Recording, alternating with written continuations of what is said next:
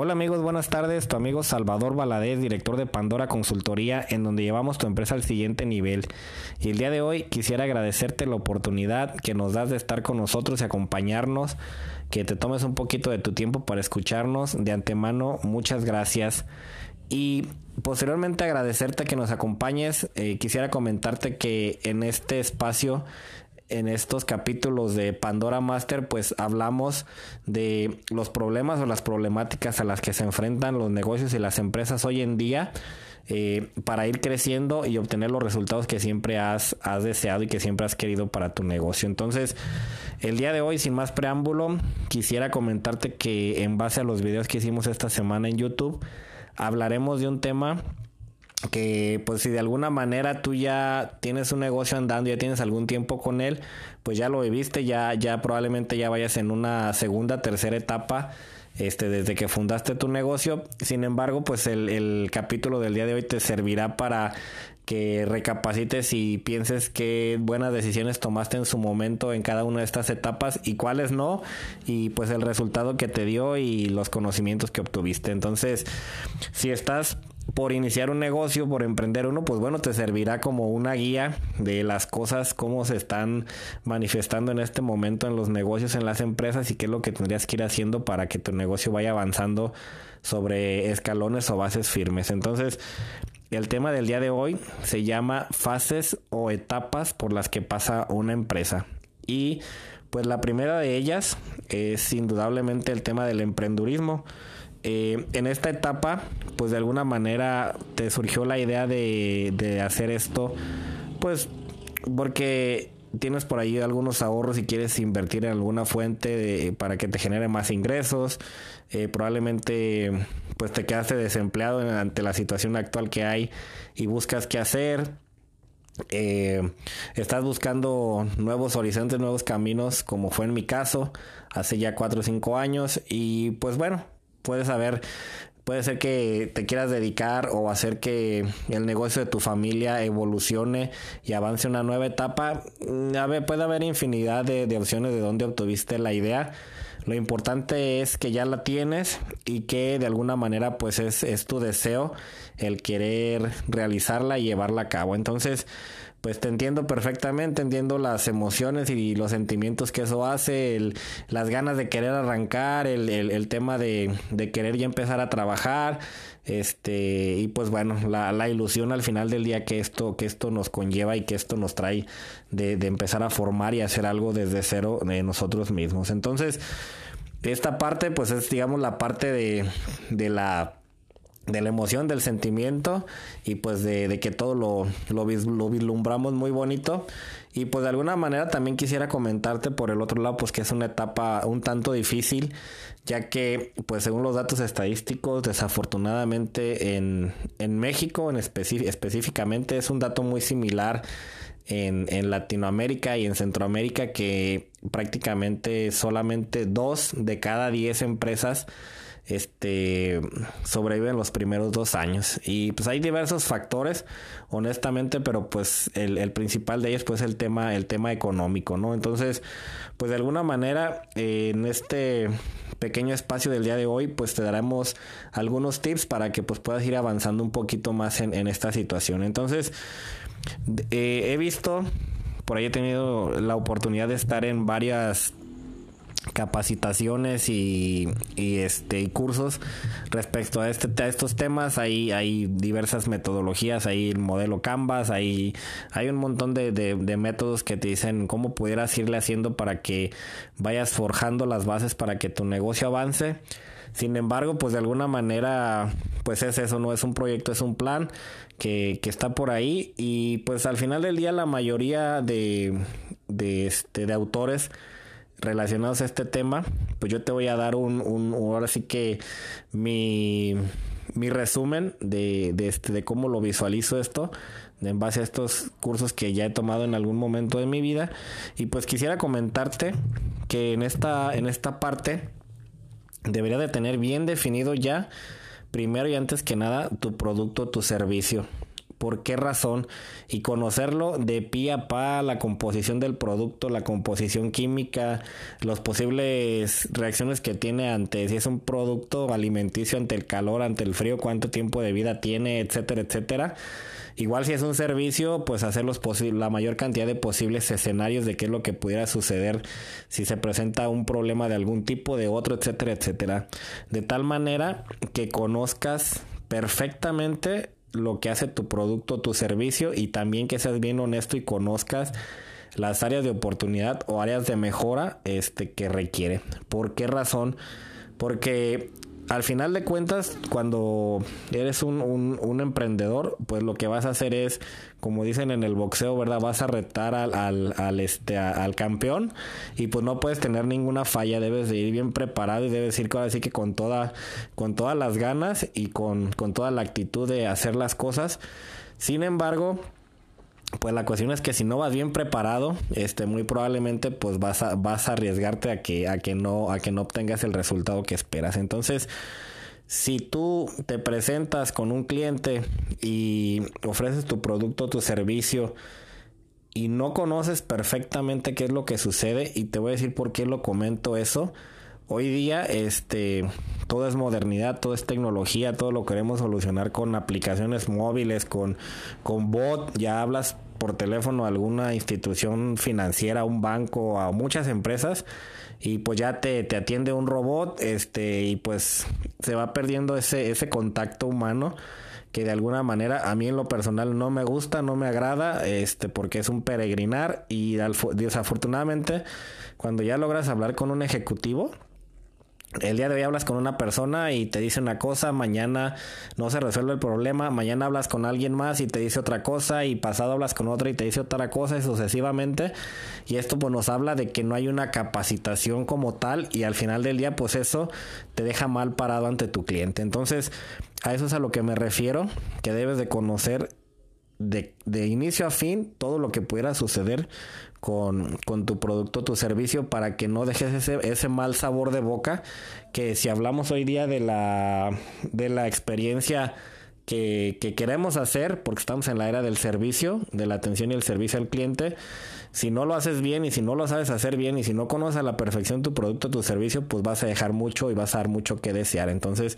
puedas abrir esa brecha donde tus clientes no estén conformes y si vas como contendiente, como lo platicamos en el boxeo, muchísimo menos podrás este ser un, un participante importante para tu cliente con tu producto, tu servicio. Entonces, el primer paso es conocer a la perfección tu producto, tu servicio. Posteriormente de ello, yo lo que te recomendaría, inclusive ya habíamos platicado de la planeación estratégica, esto lo podrías hacer ahí o antes de la planeación estratégica. Deberías de tener también, posteriormente a lo que hablamos del producto y el servicio, el segundo paso sería que definieras los procesos, es decir, las actividades que se van a realizar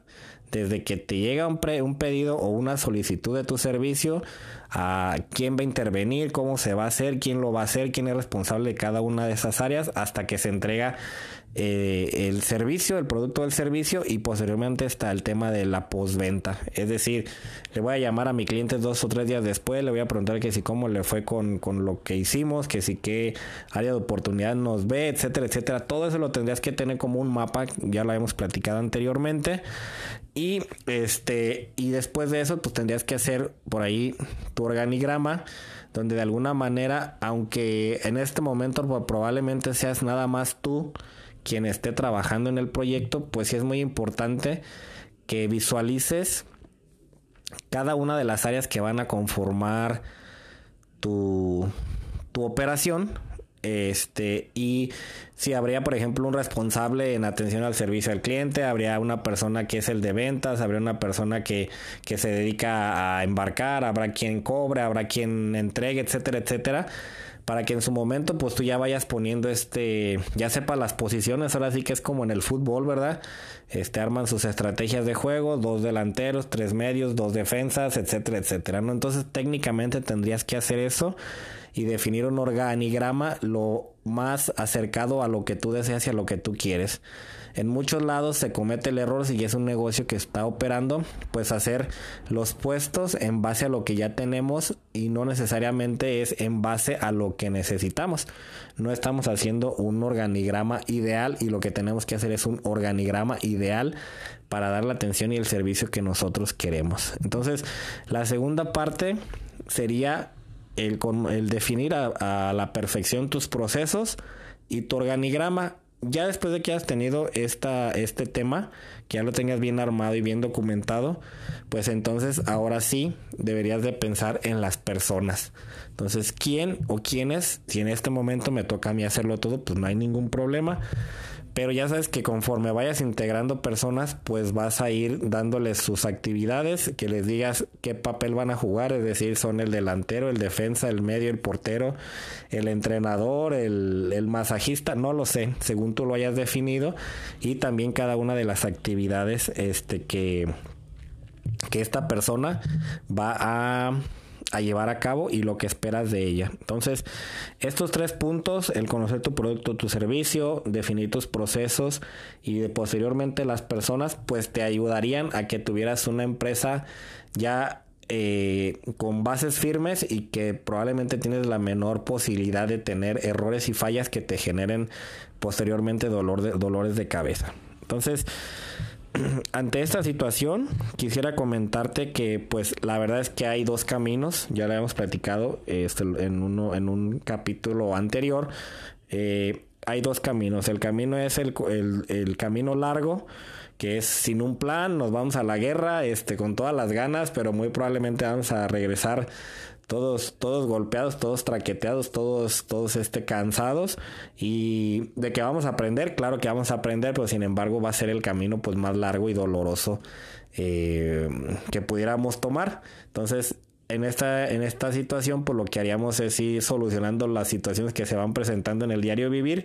y que muy probablemente pues no se van a solucionar de una forma correcta porque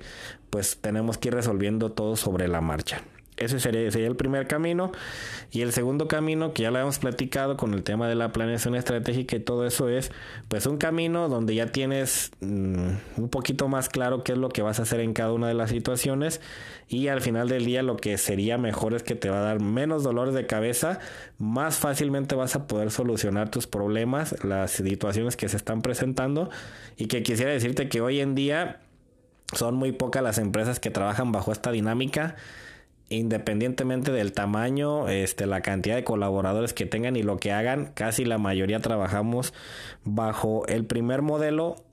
ya que al final del día pues no hay nada, ¿no? Son estilos propios, son decisiones propias, son cómo buscamos resolver una problemática que se nos presentan y difícilmente, inclusive creo que es un tema ligado a la naturaleza del ser humano, el sentarnos a pensar qué vamos a hacer mañana, cómo pudiéramos ordenar las cosas y cómo tener más tiempo para X o Y situación, es algo que nos cuesta mucho trabajo porque estamos siempre corriendo. Entonces, estos son los dos caminos, el camino largo con muchos dolores de cabeza y el camino un poquito más planeado con un poquito menos de dolores de cabeza. Entonces, en este momento, yo quisiera comentarte que tienes que trabajar en, en dos, dos, fortalezas que tienes que desarrollar. En, en, dos, en dos cuestiones que en las que tienes que trabajar muy fuerte y que la primera es que tú pongas en tu cabeza que este tema de iniciar la carrera de emprendedor es una carrera de resistencia y no de velocidad, indistintamente de lo que hagas, de los recursos que tengas. Digo, si tienes bastantes recursos, pues bueno, tendrás una menor posibilidad de que, de, que tu negocio fracase, de que sobrevivas esos dos años. Eh, sin embargo, pues la verdad no, no, no, es, no es cierta esta situación y que te mentalices a que es una carrera que por lo menos en los primeros dos años es cuando vas a trabajar más duro, donde vas a tener que trabajar muchísimo más tiempo, este, que si tenías un trabajo en, en, en una empresa, este, que le vas a tener que dedicar bastante, bastante de tu tiempo, va a ser un, tema de cansancio, va a ser un tema de estrés, es un tema de fatiga, de dolor de cabeza, etcétera, etcétera, pero que pues es también una lucha no personal, humana, en la que yo pues sí puedo y sí lo voy a hacer y lo voy a lograr, que en la mayoría de lados y que donde ves a alguien que te platica del emprendurismo difícilmente te platican este tema, pero es un tema que cuesta mucho trabajo, que como dicen cuesta, cuesta sangre, sudor y lágrimas, pues sí es cierto, entonces tienes que mentalizarte a, a ello, ¿no? ¿Por qué razón? Porque pues durante este tiempo es en el tiempo en el que es la curva de aprendizaje, en cómo vas a ir moldeando y modelando tu, tu, tu modelo de negocio, válgame la redundancia, y cómo tendrías que ir haciéndole para, para que tu negocio vaya avanzando. Esa es la primera. Y la segunda es que el tema de la fortaleza mental. ¿Y a qué me refiero a esto? A que, pues, nosotros decimos, bueno, yo tengo 10 mil amigos, este, y pues si a todos, a cada uno le vendo este, algo de mi producto o mi servicio, pues ya tengo 10 mil clientes. Y la realidad de las cosas es que cuando vas, pues realmente no hay la respuesta que tú esperas. Y simple y sencillamente te, te, pido que lo asocies a un tema de ventas. Si nunca has estado en ventas, este sí te comento que pues en el tema de ventas es simple y sencillamente, como dice la teoría de los focos rojos, el 80-20, así de fácil. Voy y busco 10 clientes, toco la puerta de 10 clientes. De estos, 5 me van a decir definitivamente que no, 3 entre que sí, que no, y probablemente 2, dos me dirán que sí, ¿no? Entonces, 8 me van a decir que no, 2 probablemente que sí. Entonces, pues tu universo, tu, tu, tu escenario que tú habías planteado, pues se reduce a una mínima cantidad de lo que tú habías pensado. Y pues de alguna manera, si viene en un momento el tema, el, el desánimo, el este, el que se te bajan las pilas, pero en este momento pues es el tema en el que tienes que sacar tu fortaleza mental, asimilarlo y, y aunque esté la situación económica complicada, es la naturaleza de, de, cualquier negocio, entonces no te desanimes en este momento, échale muchas ganas eh, y mentalízate a que, a que es parte de lo mismo y que pues tú puedes y que lo puedes lograr. Entonces, todo esto que platicamos ahorita es el tema relacionado a al emprendurismo, a la etapa de de la emoción, del sentimiento, de las ganas de crear, de construir, pero que tengas muy en mente que esto, esto tiene, este, requiere tiempo y requiere mucho, mucho esfuerzo.